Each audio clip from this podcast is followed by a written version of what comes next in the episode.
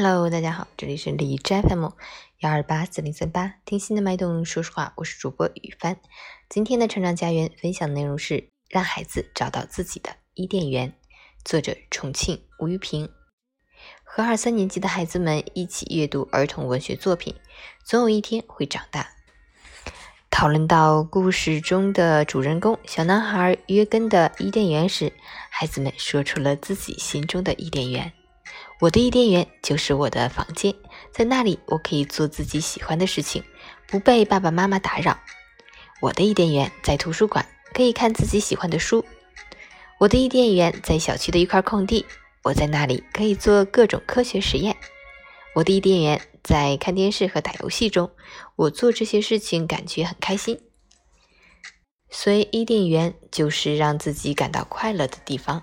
几乎每个孩子都说出了自己的伊甸园，也有个别孩子干脆地说自己没有伊甸园。我反复追问：“真的没有吗？”孩子肯定的回答：“没有。”虽然是个别，可才八九岁的孩子就没有了让自己快乐的地方，我有些不解，并感到有些难受。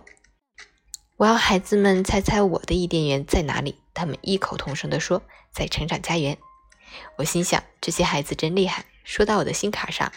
而且是脱口而出，其实这也不奇怪。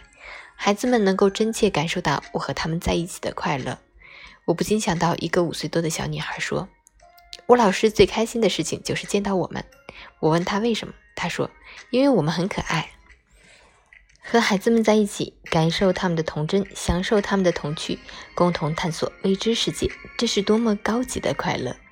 成长家园的确是我的伊甸园。我想，也是许多孩子的伊甸园。父母和老师的一个重要使命，就是要帮助孩子找到自己的伊甸园。与其说伊甸园在某个地方，不如说就在每个人的心里。我告诉孩子们，我儿时的伊甸园就在繁星点点的天空里。我仰望星空，会引起无穷的遐想，让我心潮澎湃，热血沸腾。在田间地头、小河沟里、大树上，大自然的怀抱里，和小伙伴一起捉蜻蜓、捞鱼虾、掏鸟窝，尽情绽放着自己的童年。如今，我的伊甸园就在孩子的天真烂漫里。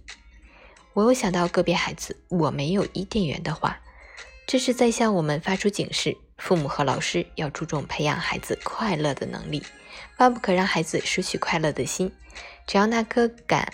知快乐的心还在，那么孩子就一定可以找到属于自己的伊甸园。当然，父母和老师得有自己的伊甸园，才能帮助孩子寻得他们的伊甸园。二零二一年三月七日。